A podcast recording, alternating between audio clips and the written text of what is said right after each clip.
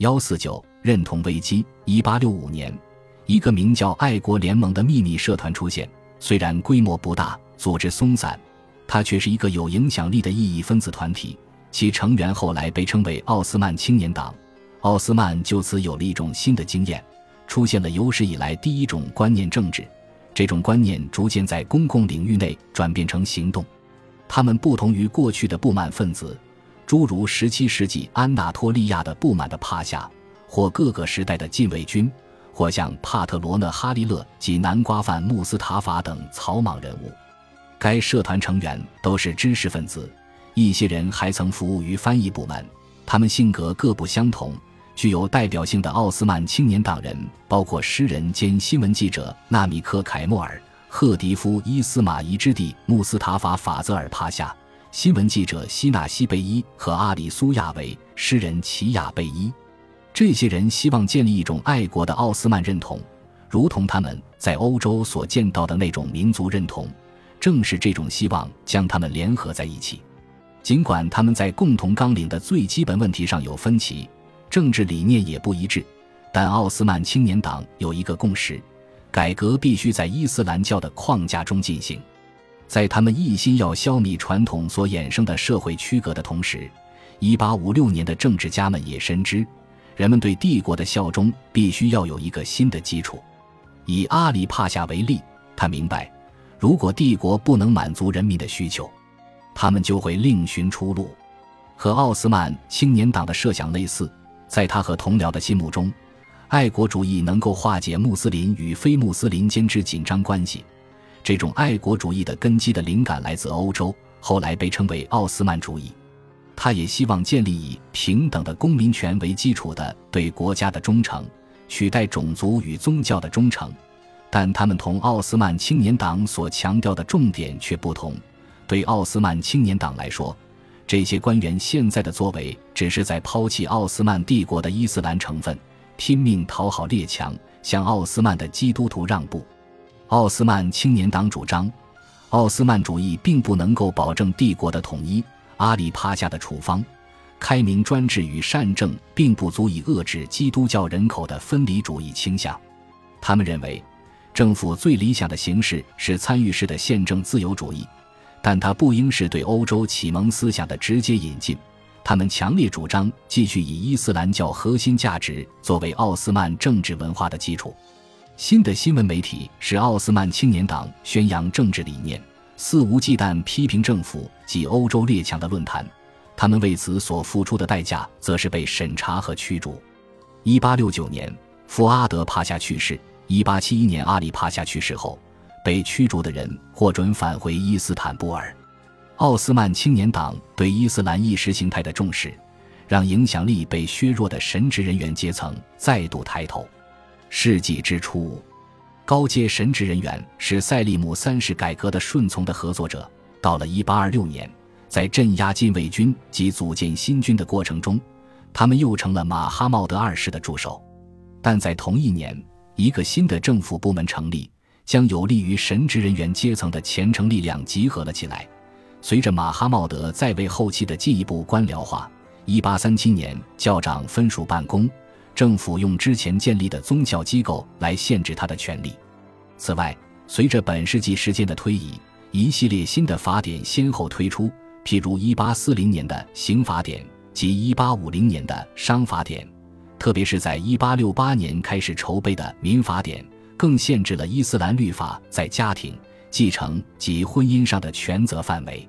教育在传统上是神职人员阶层垄断的另一个领域。十八世纪，奥斯曼首次出现神学院以外的教育机构，一所专门培养海军、陆军人才的技术取向的专业学校成立。十九世纪当中，这类学校的数量与类别持续增加。一八五九年成立的行政学校与一八六八年成立的加拉塔萨雷高中都兼收穆斯林与非穆斯林，为奥斯曼培养官僚人才。后者原是训练皇宫事务人员的学校，成立于十六世纪，但这只是为少数人提供的教育。坦泽马特时期的改革者一开始并没有想要提供大众教育。一八三九年后，仅仅成立了几所衔接小学与专业学校之间空荡的学校。只有少数人受贿，旨在将人民打造为公民的普及教育计划要到1869年才出现。整个计划包含一整套小学、中学及高等教育的体制，进一步限制了神职人员的职能。但直到1876年阿卜杜勒哈米德二世即位，这个计划才成功实施。然而，由于能够推动改革的人才不足，加上针对神职人员本身的改革并不多，神职人员继续掌握着各个等级的司法职位，维持了传统中的教育者地位。即使在平行的现代化体制中，他们也还有着稳固的地位。举凡宗教、律法、阿拉伯语及奥斯曼土耳其语这类课程。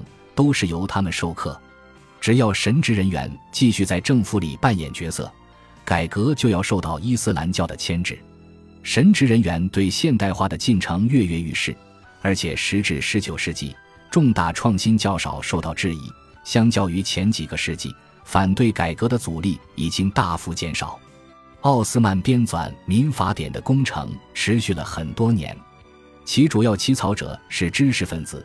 政治家兼历史学家艾哈迈德杰夫戴特帕夏，既是高级神职人员，又是坦泽马特改革者。他一心想要登上神职人员阶层的顶峰，成为教长，但受到对手的阻碍。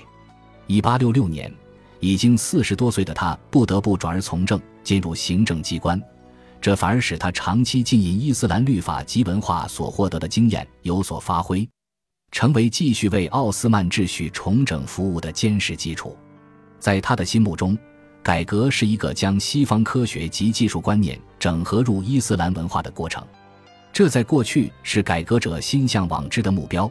如今不同的是，改革的要求已经被统治阶层广泛接受，但仍有人认为轻率模仿西方模式是危险的。艾哈迈德杰夫戴特的改革纲领本质上是保守的。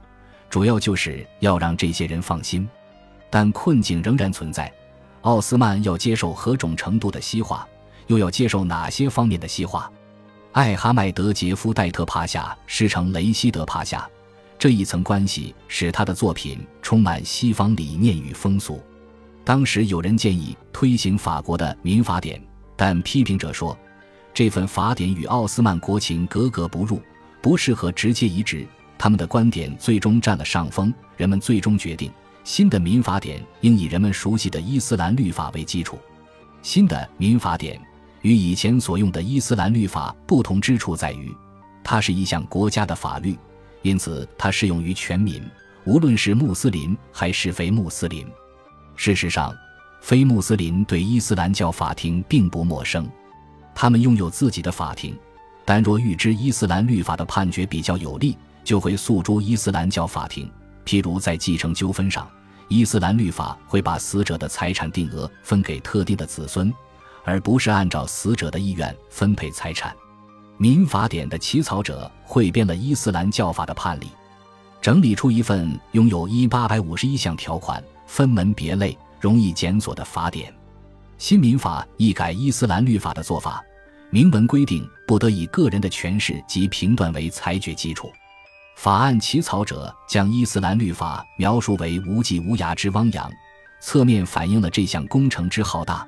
因这份涵盖悠久的奥斯曼历史的汇编看起来是没有规则且深不可测的，它与奥斯曼统治阶层中的现代化之风之间的分歧无法调和。尽管艾哈迈德杰夫戴特帕夏苦心孤诣，仍然不能说服其中一些人。一八七零年。保守的教长哈山费赫米埃芬迪将整个计划纳入自己的权责范围，促使艾哈迈德杰夫戴特趴下去职。教长固执的反对引进西方文化价值，充分反映了当时其他神职人员的看法。在坦泽马特未能落实到政府制度中，充分发挥效果之前，伊斯兰教始终都是公共生活与私人生活的一个有机组成部分。坦泽马特逐渐地限制了神职人员在行政机构中的作用，威胁到了整个神职人员阶层存在的意义，更加突出了他们的宗教职能。一个现代作家说：“伊斯兰教不再是绝不容置疑的生活方式，世俗化改革只会使伊斯兰教更为伊斯兰化。”如今，在人们心目中，这种假设性的文化核心和伊斯兰宗教仪式一样是重要的且伊斯兰化的。当旧秩序成为过去，人们才意识到人们在坦泽马特几十年间失去了什么，觉得陷入了一片陌生的地带，自己的文化价值观已经不再被人们接受。使他们感到迷失的一个原因是，随着工业革命以各种方式冲击着他们的生活，他们周边的物质环境也在飞速地发生变化。奥斯曼文化核心的伊斯兰精髓，才是奥斯曼青年党所要捍卫及强化的。